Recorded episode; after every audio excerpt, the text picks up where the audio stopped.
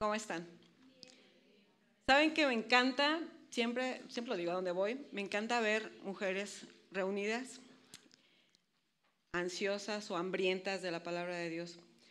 Y cada que me invitan a algún lugar, no saben cómo goza mi corazón porque digo, a estas mismas mujeres me voy a encontrar en la eternidad. Con estas mismas mujeres estaremos alabando a, a nuestro Rey en algún momento. Y qué felicidad ver que cada vez somos más, más mujeres y más familia en Cristo. Vengo de la ciudad de Puebla, eh, mi nombre es Carla de Fernández, como me presento. Les mandan saludos mis hijos. Traía eh, las fotos de mi familia, de mi esposo, de mis hijos para que lo vieran, pero se rompió mi tablet. Y bueno, en otra ocasión se los presentaré. Eh, cuando Michelle me hizo favor de, invitarme eh, a estar aquí, la verdad que fue un gozo para mí el poder hablar acerca de las emociones. Y sé que van a leer un libro, ya lo leí, es un libro increíble, de verdad, eh, habló mucho mi corazón estas semanas que lo leí. Perdón por mi voz. Y pues bueno, me gustaría antes que todo, sé que oramos, pero me gustaría mucho también orar eh, por este tiempo. Señor, en el nombre de Jesús, hemos cantado, Señor, hemos alabado tu nombre como familia que has escogido para ti, Señor. Gracias por este tiempo, Señor, en el que nos permites estar alabándote, aprendiendo más de tu palabra, Señor. Gracias por la oportunidad de estar en este lugar, Señor. Nada es coincidencia. Tú tenías planeado este tiempo, Señor. Te pido que hables a nuestros corazones, que podamos aprender más de ti, Señor, a través de tu palabra y a través de la comunión entre hermanas. Gracias, Señor. Obra en nuestros corazones. Te lo pido en el nombre de Jesús. Síguenos sosteniendo como hasta ahora, Padre. En Cristo Jesús. Amén. Uno de los temas que más me gusta estudiar y compartir es acerca del corazón. Yo creo que, no sé si por enigmático, dice la Biblia que es engañoso, no sé si, si porque soy poeta también y porque la mayoría de las canciones y libros que, escuchamos son hacia el corazón, van dirigidos hacia el corazón, hacia el corazón enamorado, hacia el corazón dolido. Y me encanta, de verdad me encanta. Sin embargo, la Biblia nos habla del corazón de manera diferente a como quizás estamos acostumbradas a, leerlo o a estudiarlo o a conocerlo. Em, por eso es de que me gustaría primero, antes que todo, empezar con qué es el corazón. ¿Qué es el corazón? ¿Qué dice la Biblia? ¿Qué es el corazón? Nosotras solemos pensar, o sea, dices, ¿qué es el corazón? bueno, quizás pensamos en el músculo que tenemos aquí, ¿no? Decimos, ah, bueno, pues palpita súper rápido cuando hago bicicleta o cuando veo a mi esposo, igual palpita súper rápido. Es ese mismo corazón el que me mantiene viva, bombea sangre. Pero también solemos pensar, como les decía, de manera poética. Pero la Biblia no habla así del corazón. Si ustedes han leído la Biblia eh, de tapa a tapa o si han leído poco, se darán cuenta que el corazón es mencionado muchísimas veces. Se menciona el corazón casi 300 veces en la Biblia. Y, también se puede referir a él como alma, espíritu y mente, porque describen las mismas funciones que, el corazón, que este término. Para las que están anotando, que, les guste, que ya vi que les gusta anotar, corazón es del vocablo griego cardía. Es lógico, ¿no? Cardía, taquicardia. De ahí viene del cual proviene este término y significa el centro del ser. Ojo, es la parte espiritual del ser humano donde habitan nuestras emociones, que es lo que van a estar ustedes leyendo, y deseos, pensamientos, sentimientos y decisiones. A través de toda la Biblia, no solo conocemos nuestro corazón, conocemos también el corazón de Dios. De hecho, la Biblia se trata de Él. Entonces, lo vamos leyendo y vamos conociendo el corazón de Dios.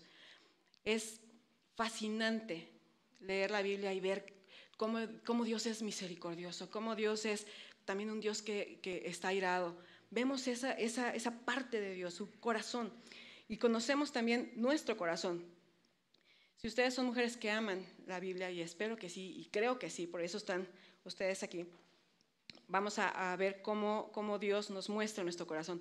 Saben que es sencillo ver eh, cómo somos, eh, ¿Cómo está nuestro corazón de acuerdo a cómo reaccionamos? Eh, ¿Me están siguiendo? Nuestro corazón muestra quiénes somos y también muestra cómo hemos sido transformadas por Dios. Si ustedes ven hacia el pasado o si su familia se acuerda, que yo creo que sí se acuerdan, de cómo eran antes, van a decir, ah, sí has tenido un cambio. Quizás es mínimo a nuestros ojos o imperceptible quizás, pues decir, no, es que yo no siento ese cambio, pero otros afuera claro que lo notan, porque Dios nos va transformando todos los días. Nosotros queremos, anhelamos ser transformadas cada día más a la imagen de Cristo, ser más como su, como su corazón. Nosotras siendo creyentes, anhelamos que, díganme si no, que nuestro corazón sea más parecido al de nuestro Padre. Porque si vemos nuestro propio corazón, quizás no nos guste. Quizás vemos nuestras actitudes, nuestras emociones, nuestros pensamientos y decimos, no es como de verdad quisiera ser. Queremos ser transformadas. Vemos en la escritura que Dios posee un corazón. ¿Qué dice Hechos 13, 22? Ven, mi Biblia. ¿Traen su Biblia? ¿No? ¿En el celular? Ok, nada más no chequen Facebook, por favor. Ni WhatsApp. Hechos 13, 22. ¿Te los leo? ¿Tenemos? Sabemos que Dios posee un corazón. Hechos 13, 22 dice, les levantó por rey a David, de quien dio también testimonio diciendo, es Dios hablando, dice, he hallado a David, hijo de Isaí, varón conforme a mi corazón, quien hará todo lo que yo quiero. Dios posee un corazón, nosotros estamos hechos a su imagen y semejanza. Cuando nosotras depositamos nuestra fe en Cristo, cuando, cuando, cuando nosotras vamos en arrepentimiento y, y nos sabemos hijas de Dios, nuestro corazón va siendo transformado día a día. No es de manera inmediata, bueno, fuera. Y no dudo que Dios lo, lo pueda hacer o lo haya hecho, pero nosotros vamos siendo transformadas día a día. Y saben que es una bendición el que seamos día a día moldeadas, no, no de la noche a la mañana, porque entonces día a día tenemos la necesidad de estar a los pies de nuestro Salvador, porque sabemos que como vamos siendo transformadas, necesitamos, necesitamos estar ahí, porque vamos a fallar y vamos a caer y nuestras emociones se van a poner como olla de presión, y entonces necesitamos estar ahí. Señor, aquí estoy, transfórmame, cámbiame. Es una bendición el que no seamos transformadas eh, así, así lo veo yo. Nos mantiene de rodillas ahí. Es Dios quien provee a su iglesia pastores con corazones conforme al suyo para que nos apacienten conciencia y inteligencia e inteligencia. El corazón del hombre es importante para Dios y es una bendición el que nuestros pastores estén también siendo moldeados y que nos vayan encaminando a Él. Por eso la importancia de iglesias sanas, de pastores que se preocupan por nosotras, por nuestro corazón, por nuestro, nuestro crecimiento. Eso es una bendición y Dios lo provee para nosotros. Pero nos afectó la caída. O sea, podemos hablar lo maravilloso que es el corazón y cómo vamos siendo. Sin embargo, vivimos en un mundo roto. Ya nos dimos cuenta todos, ¿verdad? Nos afectó la caída y por supuesto que todo lo perfecto, todo lo hermoso que Dios eh, creó se vio afectado. Nosotros vivimos em, en este mundo que ha sido roto, que está manchado por el pecado y nuestros corazones no se libraron de ello. De hecho, tan sencillo como prender la televisión o abrir una página de Facebook y vemos las noticias. Vemos manifestado el corazón de todos en las noticias demasiada maldad, demasiado egoísmo, pocas muestras de bondad, porque tampoco somos, eh, o sea, que siempre estamos haciendo cosas malas, pero desgraciadamente sí vemos que hay más maldad en el mundo. Y eso es a causa de... Nosotros vamos por la calle y quizás vamos con miedo. Bueno, yo en Puebla sí.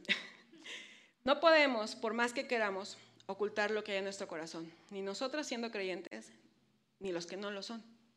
Se demuestra. ¿Se acuerdan qué dice Lucas 6:45 acerca del corazón? quizá por algún tiempo logremos engañar a otros de lo que tenemos en nuestro corazón. Quizá podamos ocultar en determinados momentos o quizás hasta por muchísimo tiempo lo que tenemos en nuestro corazón. Sin embargo, Lucas 6:45 nos dice, el hombre bueno del buen tesoro de su corazón saca lo bueno, y el hombre malo del mal tesoro de su corazón saca lo malo, porque de la abundancia del corazón, ¿qué? Habla la boca. No podemos ocultar lo que hay en nuestro corazón. No se puede. Por mucho tiempo no se puede. No hay maquillaje que oculte eh, esas intenciones del corazón. No hay máscaras que oculten, que oculten la verdad que hay en nuestro corazón. Saldrá a la luz en algún momento. Podemos ser, y quizás, me atrevo a decir, aquí, entre, entre hermanas, aquí en la iglesia, sí podemos hacerlo. Y nos podemos ver unas a otras y, ay, sí, súper piadosas. Y cuando llegamos a nuestra casa, es más, no, cruzando la glorieta que veníamos, sale realmente lo que hay en nuestro corazón. No se puede ocultar por mucho tiempo.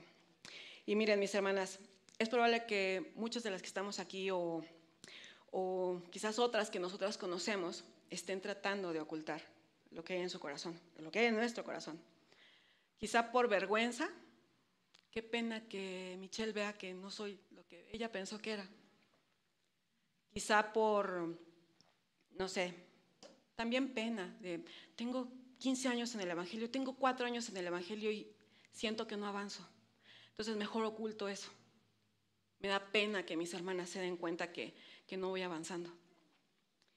Quizá también no sabemos cómo hacerle frente a esas emociones, porque las tenemos tan arraigadas aquí desde niñas que no sabemos cómo hacerles frente. Y no sé, otra razón puede ser que hemos desviado nuestra mirada de la cruz. Se nos ha olvidado que para Dios no hay nada oculto. Y hemos puesto más nuestros ojos en nuestras hermanas, en nuestras amigas, en nuestro esposo quizás, que ellos nos conocen súper bien. Y hemos olvidado, nos hemos olvidado de lo esencial, que es ir con Dios, a su palabra. Y es que nos comparamos, ¿cierto? Es que la vida de ella pareciera un poco más perfecta o menos complicada que la mía. Sin embargo, todos en este mundo, todos batallamos con algo que está clavado aquí dentro, todos. Nadie está exento de, tener emociones raras, negativas o pensamientos, sentimientos. Quizás hay algo que todavía te quita el sueño. ¿Qué hay en tu corazón hoy? Te pregunto, mujer, ¿cómo está tu corazón? ¿Con qué estás batallando? ¿Hay algo que todavía no te deja vivir en plenitud? ¿En esa plenitud que Cristo provee? ¿Hay algo que no te permite experimentar el gozo del que hablábamos, del que cantábamos? Puede ser. ¿Qué hay en tu corazón que no te permite relacionarte bien con otras mujeres? Porque cuando nuestro corazón está dañado, como que lo envolvemos, ¿cierto? Está dañado y mejor le ponemos una coracita para que nadie más lo dañe. Que no se den cuenta que estoy sufriendo, que no se den cuenta que estoy batallando con algo, para que tampoco me lastimen. Nos hemos acostumbrado a tenerlo aquí tememos que esas máscaras, o esa máscara, quizás solamente es una, que oculta nuestro corazón, sea quitada para que nos vean vulnerables. Suele pasar. Sobre todo entre, entre conocidos. Quizás en nuestro matrimonio no, y espero que, que en verdad con nuestro esposo seamos totalmente transparentes y que podamos ir con él y decirle, mira, sigo batallando con esto, ayúdame a orar. Necesitamos estar conscientes, hermanas, que el tema del corazón es importante, no solo para estar bien nosotras, sino porque tenemos hijos, tenemos hermanas eh, de sangre, amigas, que en algún momento van a necesitar eh, no solamente consuelo, sino también que nosotros las encaminemos a Cristo quizás. Ellas van a necesitar consejo y que nosotras podamos escucharlas. Necesitamos estar bien, saber hacia dónde tenemos, hacia quién más bien debemos recurrir para que cuando estas personas o nuestros hijos vengan, o hasta nuestro propio esposo, venga con nosotros a decirnos, sabes que tengo esto en el corazón, o no saben exactamente qué es lo que les sucede, nosotras sí, sabes que sí, ven, yo tengo la persona que necesitas. Yo tengo a, Jesucristo que a quien te voy a encaminar. Pero para que nosotros podamos conocer nuestro corazón conocer el corazón de Dios, ¿qué es lo que necesitamos? Conocer su palabra. Esta palabra es como un espejo. La leemos cuando conocemos que es la palabra de Dios y que es Dios quien nos está hablando y que, la, que de tapa a tapa se trata de Él. Nosotros vamos ya sin buscar algo solamente para nosotros, sino que vamos, vemos el corazón de Dios y nos muestra el nuestro, nuestra condición. Es maravilloso leer la palabra, conocerla. Nosotros la necesitamos. Yo insisto siempre a las mujeres, necesitamos no solamente leer un versículo y, ya, o el devocional que, que, estoy leyendo en mi libro o donde sea que lo leamos, no es suficiente, que sí, la palabra viene para nosotros y no regresa vacía, dice el versículo que menciona también Mitch. Sin embargo, nosotros necesitamos conocer todo, todo el consejo de Dios. Y hay planes de lectura para la Biblia. Y lo más, lo que yo recomiendo es, por ejemplo, que estamos aquí, que haya mujeres dispuestas a sentarse uno a uno. ¿Sabes qué? Yo veo que estás batallando con esto. Eh, estudiemos juntas la Biblia. Vamos a leerla. Que nosotras seamos audaces para ir con las mujeres y decirles, estudiemos juntas y lo suficientemente humildes para decir, sí, necesito ayuda, necesito de alguien mayor en la fe que estudie conmigo, que a quien yo pueda rendirle cuentas y que podamos juntas estudiar la palabra de Dios. Es maravilloso. Somos hermanas, una familia. Y Cristo nos tiene aquí, a ustedes las tiene aquí, como familia, para apoyarse unas a otras, para crecer unas con otras. Eso es maravilloso, mujeres. Hay mucho que aprender acerca de nuestro corazón. Algunos ejemplos que encontramos solo en los evangelios, porque podemos leerlo toda, toda la Biblia, solo en los evangelios encontramos, por ejemplo, que el corazón atesora lo que nosotros atesoramos, para bien o para mal. Dice Mateo 6:21, porque donde esté vuestro tesoro, allí estará también qué? Vuestro corazón. El corazón siente o experimenta emociones intensas. Dijeron los discípulos en Juan 14.1, ¿no ardía nuestro corazón? También experimenta temores o angustia. Juan 16.6 dice, tristeza ha llenado nuestro corazón. Experimenta alegría, dijo Lucas en Hechos 2.26, por lo cual mi corazón se alegró y mi lengua se regocijó. Mi corazón se alegró, yo no lo pude ocultar, grité, brinqué, bailé, lo sacamos. Experimenta también tristeza profunda.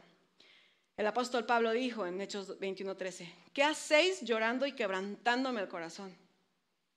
Yo creo que es lo que hemos sentido, ¿no? Ese dolor aquí que me duele el alma. De verdad estoy sufriendo. Pero también experimenta sentimientos de paz. Colosenses 3:15 dice, y la paz de Dios gobierne en nuestros o vuestros corazones. Y en casos también puede ser duro y terco contra Dios, como estábamos antes. Romanos 2.5 nos dice, pero por tu dureza y por tu corazón no arrepentido atesoras para ti mismo ira para el día de la ira y de la revelación del justo juicio de Dios. Y conforme vamos leyendo la escritura, encontramos más características del corazón del, del hombre, de nuestro propio corazón, de hecho. Leamos, leemos la Biblia y nos damos cuenta de que quizás nuestro corazón no es como el de David, como pensábamos, sino a lo mejor es como el de Saúl o el de Goliat. Leemos la Biblia y nos damos cuenta que, no, que nuestro corazón no es como los de Nínive, sino como el de Jonás. Vamos leyendo la Biblia y entonces nos damos cuenta que ya no tenemos el corazón de Ruth, sino el de Orfa o el de Noemí. Dios nos va revelando, nos va mostrando siempre nos creemos la buena de la historia, ¿no? Ay, sí, yo me identifico con Ruth, con Esther. ¿Qué tal si era como Agag? Dios nos va mostrando y eso es una bendición. De que nos muestre nuestro corazón, nuestro pecado. ¿Pueden ver la importancia de la lectura de la Biblia, de estudiarla? Es de dentro del corazón de donde sale todo lo corrompido del hombre. Los malos pensamientos, los homicidios, los adulterios, las fornicaciones, los, los hurtos, los falsos testimonios, las blasfemias. Leía en Facebook una publicación que dice que todos entregamos lo que hay en nuestro corazón. Yo decía, es verdad, todos. La Biblia dice ¿no? que de la abundancia del corazón sale la boca. Sin embargo, yo creo que todos, o no, no voy a generalizar, usamos muchas veces esa de que tú entregas lo que está en tu corazón para decir, yo soy más buena que tú. Yo entrego en mi corazón, eh, yo entrego de mi corazón porque yo soy más buena que tú. ¿Sí me doy a entender? Como una, em, se me va siempre la palabra, una indirecta. Eh, lanzamos una indirecta. Cada quien entrega lo que tiene en su corazón. Sí, pero hay que ver primero el nuestro. Eso es cierto. Nosotros hablamos de lo que tenemos en el corazón. La cosa es de que no siempre estamos conscientes, ¿cierto? No siempre estamos conscientes de lo que sucede dentro nuestro, pero los que están alrededor de nosotras sí, nuestro esposo, nuestros hijos. Ahí sí no nos podemos ocultar por más que queramos, de plano. De plano no se puede. Los compañeros de clase, nuestros compañeros de trabajo, nuestro jefe, hasta los vecinos se dan cuenta. Pregúntale a tu esposo esta noche, o a tu mamá, o a, si eres soltera. Eh, ¿qué tan enojona soy? Si tu esposo te dice, si te digo la verdad, ¿no te enojas? Ahí tienes la respuesta. Se dan cuenta todos los demás. Y nosotros también, al principio les decía, es fácil saber lo que hay en el corazón. ¿Todas tienen hijos aquí? ¿Sí? ¿La mayoría? Bueno, pero todos tenemos o hermanos o, nos damos cuenta de lo que hay en el corazón de cada, de cada persona por cómo habla, por cómo se expresa, por sus eh, rasgos, ¿no? sus, facciones, sus gestos, eso. Es sencillo, pero a veces no nos tomamos el tiempo de observar a las personas. Quizás, por ejemplo, aquí, en la iglesia, ah, nos saludamos y pum, nos vamos. Y quizás no nos dimos cuenta de que la hermana está sufriendo o algo raro le veo en, e, veo en ella.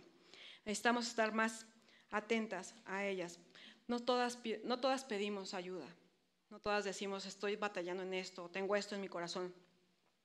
De hecho, y aunque parezca superficial o absurdo, nos podemos dar cuenta de lo que cada quien tiene en el corazón con las publicaciones de Facebook. Yo estoy mucho en, redes, de Facebook o de Twitter. Es sencillo darnos cuenta. Así suban puros memes, te das cuenta. Hay quien sube puros memes de adulterio, está batallando con eso. Hay quien sube solamente publicaciones de tristeza y, por favor, está sufriendo con la tristeza. Hay que estar, nosotras, gracias a Dios que nos ha elegido, que conocemos la verdad, podemos consolar a otros porque nosotros fuimos consoladas. Necesitamos estar más atentas a los que están a nuestro alrededor, sobre todo los que están cercanos, nuestro esposo, nuestros hijos. Y como hemos estado viendo, a Dios le importa nuestro corazón y lo que hay en él, porque al final del día nosotros vamos a mostrar cómo va siendo transformado. me gusta em, hacer énfasis en esto. No solamente mostramos lo malo que hay en nuestro corazón, sino cómo Dios lo va transformando. Eso es una bendición. ¿Recuerdas qué dijimos que es el corazón? La parte espiritual del ser humano donde habitan nuestras emociones y deseos, pensamientos, sentimientos y decisiones. Eres mujer y seguramente súper emocional como yo. Seguro. Y aunque es bueno aclarar que las emociones no son exclusivas de, las mujeres, también los hombres son emocionales, los, lo ocultan tantito, un poco mejor que nosotras, pero igual son emocionales. Tan solo ve a tu hijo, el día que no le das el chocolate, va desde la ira hasta la depresión en tres minutos. Los niños son emocionales también, los hombres son emocionales. Que nuestro esposo, nuestros hermanos, nuestro papá tal vez, se sienta en confianza con nosotros de venir y, expresar sus emociones. ¿Sale? Sobre todo nuestro esposo y nuestros hijos. Y dicho sea de paso, mujeres, aquí voy a hacer este, un paréntesis. Si vamos a, no sé, Walmart, a un supermercado aquí, si vamos a un supermercado y vemos en la fila de, en la caja a una mamá sufriendo con su hijo que está haciendo una rabieta porque quería un kinder sorpresa, en lugar de sacar nuestro celular y filmarla y subirla a Facebook con el hashtag mala madre, hashtag tus hijos tu reflejo, no lo hagamos, porque no ayudamos ni a la mamá ni a los que nos leen. Y si eres mamá, seguramente ya pasaste por eso, de que, uy, que no me vean, porque que no se den cuenta que está berrinchudo, mi hijo. Pero si ya pasamos por eso, sí podemos ir con esa mamá. No sabemos si está eh, con depresión postparto, si tiene problemas en su matrimonio, no sabemos. Vamos con ellas. Ofrezcamos ayuda. Como quizás nosotras la necesitamos en algún momento. Más los que tenemos hijos ya grandes. Ya lo pasamos. Y podemos acercarnos con ellas, sobre todo, saben que para sus emociones. No sabemos si la mujer que está ahí lo único que necesitaba era ser escuchada, un abrazo. Decirle, hermana, yo estoy contigo. ya lo pasé. Demos de gracia lo que de gracia hemos recibido, hermanas. Y eso es un ejemplo de, nuestras emociones a flor de piel. Ay. Nuestras emociones tienen un papel muy importante en nuestras relaciones con otros e incluso con Dios. ¿Cuándo van más con Dios? La verdad, ¿no se me cae? No. Gracias. Estamos tristes y vamos con Dios. Estamos felices y espero que vayamos también. Enojadas. ¿Cuántas han ido enojadas a leer la Biblia? Hagámoslo. En lugar de gritar y sacar, que es válido también, eh, sacar eh, la ira que tenemos quizás, vamos con Dios y vamos a encontrar consuelo. No podemos evitar las emociones, aunque no se producen así como que, ay, de la nada. Siempre hay un factor externo que, activa las emociones, ¿cierto? No te enojas porque sí. ay, ya me enojé, no sé ni por qué. No, siempre hay algo que, que activa esa emoción. El que estás triste es por algo. Feliz. Siempre hay algo externo. Nosotras podemos controlar las emociones por un tiempo, pero solamente Cristo nos ayuda a mantenerlas sanas, esas emociones, a cambiarlas por completo, día a día. Quizás puedes voltear atrás y decir, como yo, despertado con, lo, con uy, todos los días despertado, sí, de que dormí enojada. Dormí enojada. Yo decía, no, pues de ser el frío. No, era que dormí enojada. Conforme va pasando el tiempo y el estudio de la palabra y el consuelo y que conoces, te das cuenta que no, o sea, no tienes por qué vivir así. Y lo vas soltando. Lo que pensamos influye en nuestras emociones. Dice Romanos 12:2. Y no os adaptéis a este mundo, sino transformaos mediante la renovación de vuestra mente, para que verifiquéis cuál es la voluntad de Dios, lo que es bueno, aceptable y perfecto. Nuestra mente se va renovando con la palabra de Dios. Es lo único que nos transforma. Lo único ni psicólogos, ni psiquiatras, ni yoga. Nada transforma más que la palabra de Dios. Es lo único que nos cambia. Es lo único. Y cuando, cuando Dios nos llama para ser sus hijas, llegamos con mentiras en nuestra mente, pero gradualmente se van erradicando con la palabra. Podemos, ver, podemos vernos a nosotras decir, no, ya no creo esto. Era una mentira que yo creía pero a través del estudio de la palabra yo me doy cuenta que no, que no era bíblico, que no era algo de Dios.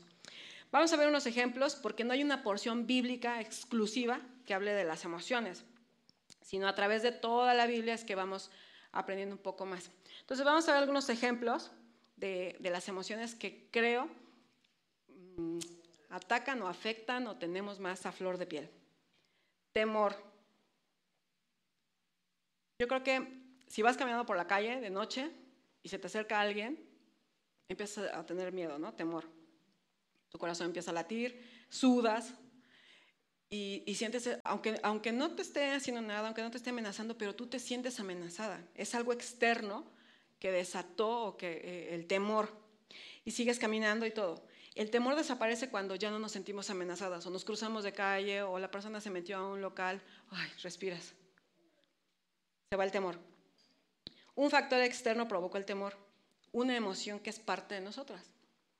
Ese temor es como, si lo vemos bien, como una alerta, como una alarma. A veces sentimos temor y se cayó la lámpara o algo y, ah, aunque no es un peligro aparente, pero sí es una alerta, o sea, te hace reaccionar. ¿Cómo hacemos frente al temor? A través de toda la Biblia, Dios nos dice, no temas. ¿Ven el factor? O más ¿ven dónde es donde encontramos la solución? En la palabra. Yo te puedo decir, ay, no, no tengas miedo, no tenga miedo, pues si venía atrás de mí. Pero cuando vamos a la palabra, vemos que Dios nos dice, no temas porque yo estoy contigo. No temas ni desmayes, no temas ni tengas miedo, no temas a sus dioses, no temas a los que matan al cuerpo. Y este me encanta, Apocalipsis 2.10. No temas nada de lo que vas a padecer. Temas. Dios está contigo. Nosotras tememos porque no sabemos qué sucederá. Nos sentimos amenazadas. Nuestros pensamientos tienen que ser transformados eh, a través de la palabra de Dios.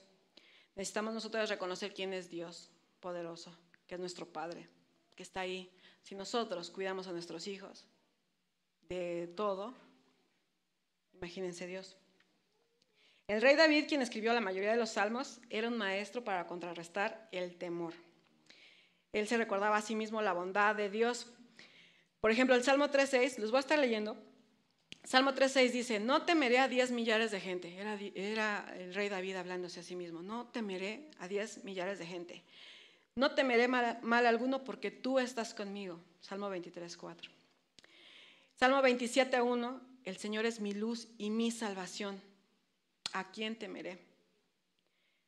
46.2, no temeremos aunque la tierra sufra cambios y aunque los montes se deslicen al fondo de los mares. O sea, nada, lo externo, nada, yo no debo de temer. Dios sigue estando en su trono, Dios sigue siendo Dios. Salmo 56.4, en Dios he confiado, no temeré. ¿Qué puede hacerme el hombre?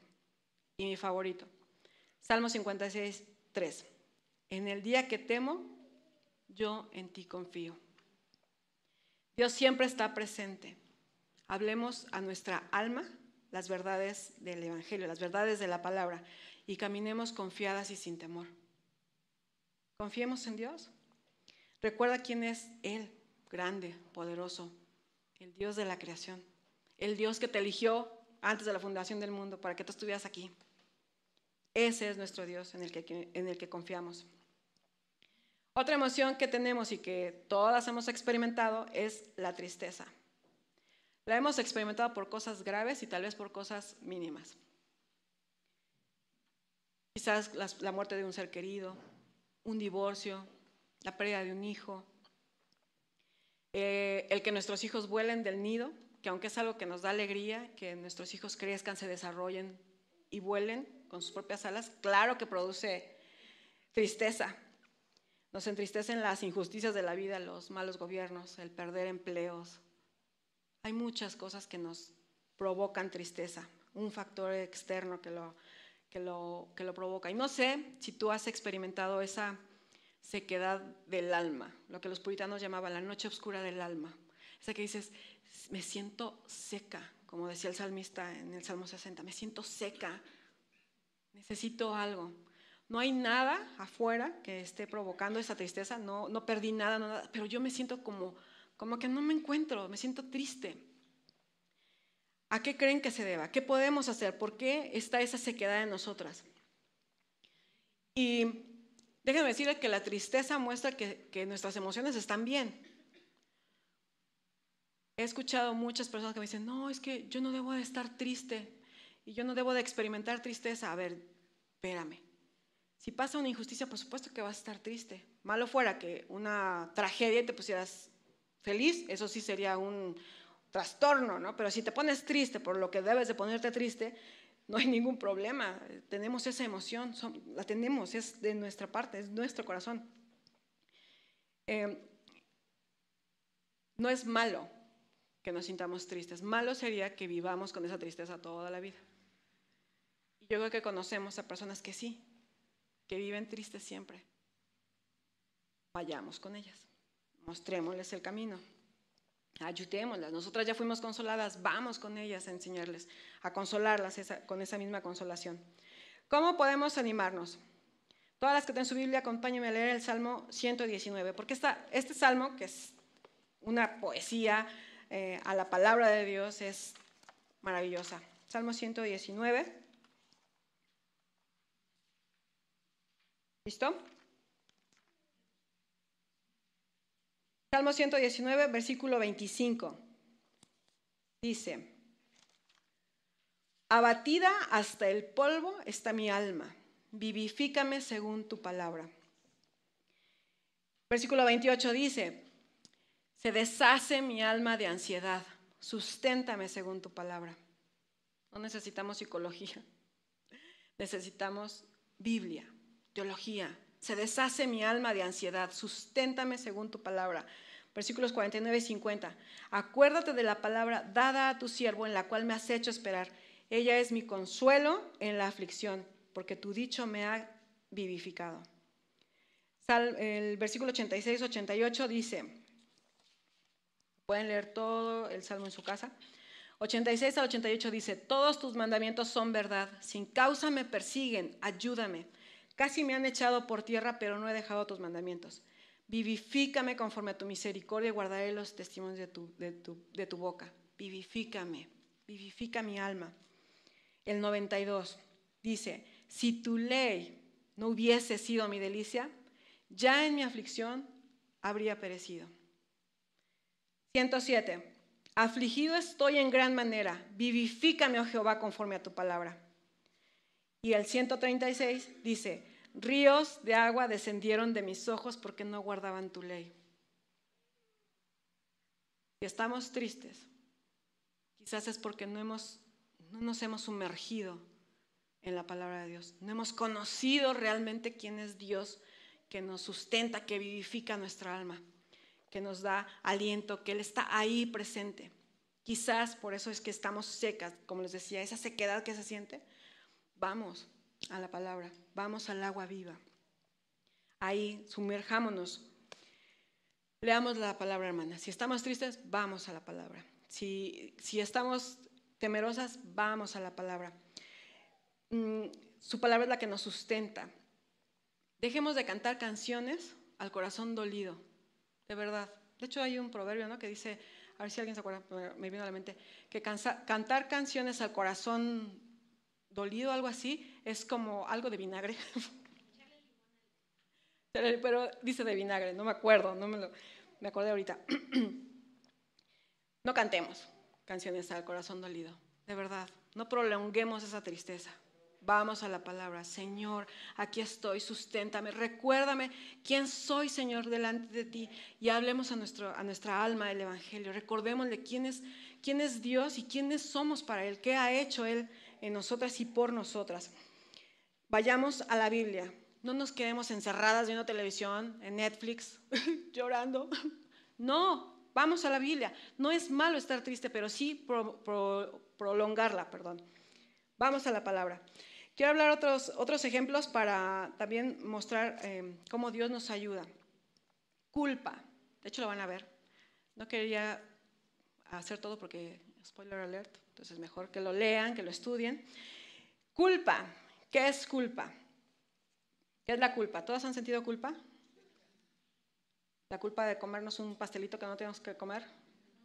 ¿O la culpa que sentimos cuando pecamos? Ya fui, le pedí perdón a Dios y sigo sintiendo que no me ha perdonado y sigo teniendo culpa y me siento mal por esa culpa. Yo creo que todos hemos sentido de ambas, ¿no? Una de las consecuencias del pecado es precisamente la culpa. Pero gracias a Dios por ese sentimiento o por esa emoción de la culpa. Porque entonces nos muestra que necesitamos el perdón de Dios. me siento culpable, no tenía que haber dicho eso, no tenía que haber hecho eso. Esa culpa sana. Y vamos delante de Dios. ¿No es cierto? Em, dice que Ah, la culpa nos lleva al arrepentimiento, es lo mismo. Sin embargo, puede ser que aún estando en Cristo, todas nosotras sigamos teniendo esa culpa por pecados que ya fuimos delante de Dios. Mujer, si tienes un año o dos o veinte pidiendo perdón por el mismo pecado y sintiéndote culpable por el mismo pecado, ¿en qué Dios has creído entonces? ¿Por qué? ¿Por qué te digo esto? Si la culpa sigue presente, si la tristeza que el pecado sigue aquí, si, si no vives en libertad, si no te sientes perdonada, quizás hay un problema. Es horrible vivir con esa culpa. Pero ¿sabes qué? Es como si le dijéramos a Dios, no eres lo suficientemente bueno como para perdonar mi maldad. Soy tan pecadora que no creo que merezca tu perdón. Entonces estamos diciendo que Dios está mintiendo cuando dice que Él nos perdonará todo. ¿Cómo podrías perdonarme? Y es probable que comencemos a hacer buenas obras para ganarnos el perdón. Cuando veo televisión y veo que personas eh, famosas hacen obras de caridad y abren orfanatos y todo, pienso, ellos no conocen a Cristo. Quizás es una forma de, de sanar su culpa por la vida desenfrenada que han llevado.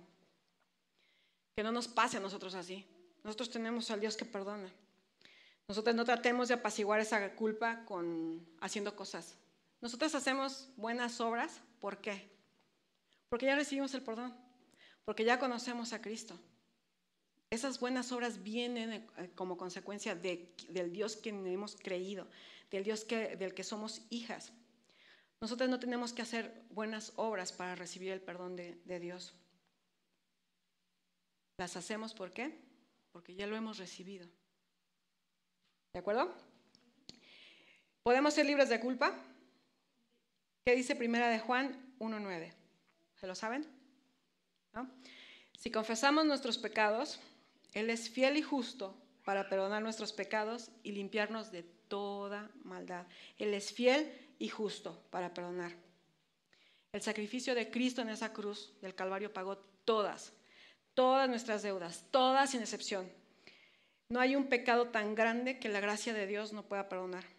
Podrá ser un pecado inmenso, pero su gracia siempre es mayor. Si te has arrepentido genuinamente de tus pecados, si ya has sentido esa carga por dejar atrás tu vieja manera de vivir mm, y, quieres empezar a vivir como Dios, como Dios muestra en su palabra y como sabes que Él te está transformando, dale gracias a Dios de verdad, porque entonces ya has entendido que Dios es grande para perdonar tus pecados. Y podemos animar a otras mujeres que quizás se sientan con esa culpa, con eso de que no, no, no, puedo pagar esto que hice. ¿Cómo pago esto que hice? Romanos 8.1 nos recuerda que ya no hay condenación para los que están en Cristo Jesús. Cristo es suficiente. Otro, otra emoción más. Y con esta voy a cerrar es el temor al hombre. Todas, sin excepción, todas, de hecho creo que todo el mundo hemos recibido, hemos experimentado el temor al hombre. Creo sin temor a equivocarme que eh, algunas no sabemos qué es temor al hombre. Que lo que estoy experimentando es temor al hombre. Pero, por ejemplo, te pregunto, ¿por qué tememos tanto la desaprobación de otros? ¿Por qué nos duele el ser rechazadas? ¿O por qué debo de comportarme de tal forma que no soy para recibir la aprobación de otros? ¿Qué tal si lo que hago hace que me deje de hablar? ¿Qué tal si me muestro como soy? Hace que me rechacen.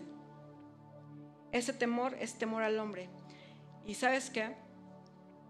Que es un lazo dice Proverbios 29 25. El temor al hombre es un lazo, pero el que confía en el Señor estará seguro.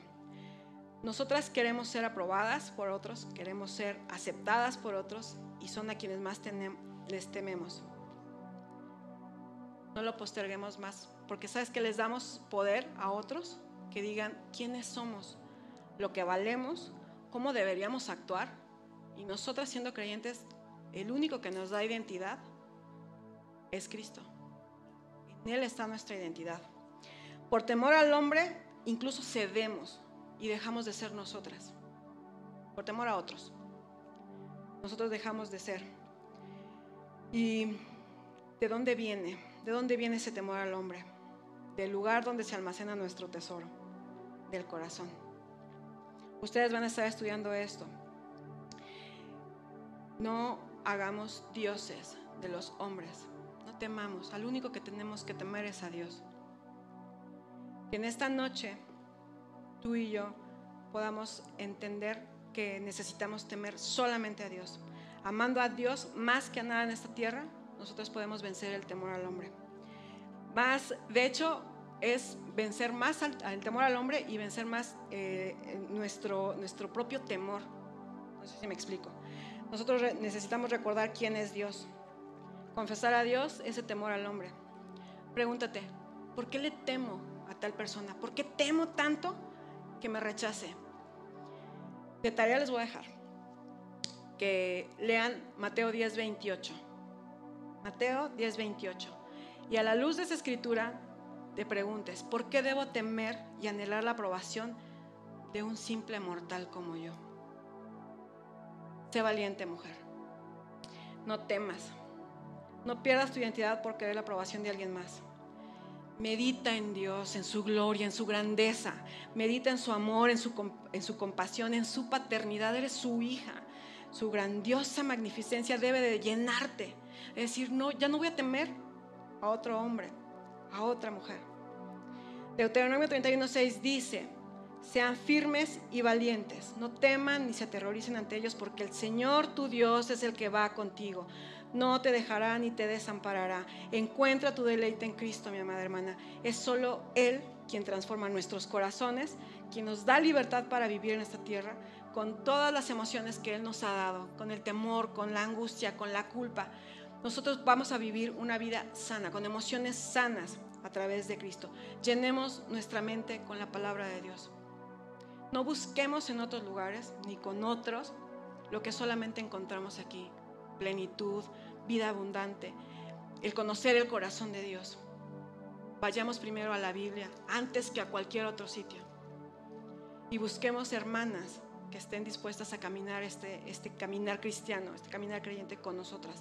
Que podamos juntas conocer el corazón de Dios. Qué bendición que tengamos una hermana con quien contar con quién orar, con quién conocer el, corazón de Dios. Señor, en el nombre de Jesús, gracias Padre por tu palabra que nos muestra tu corazón, Señor, que nos muestra también el nuestro. Padre, danos un espíritu humilde, Señor, enseñable, para que cada vez que leamos tu palabra, Señor, podamos entender y recibir, Señor, con, con esa humildad que te pido, lo que nos muestres. Abre nuestra mente, Señor, que entendamos las maravillas de tu ley.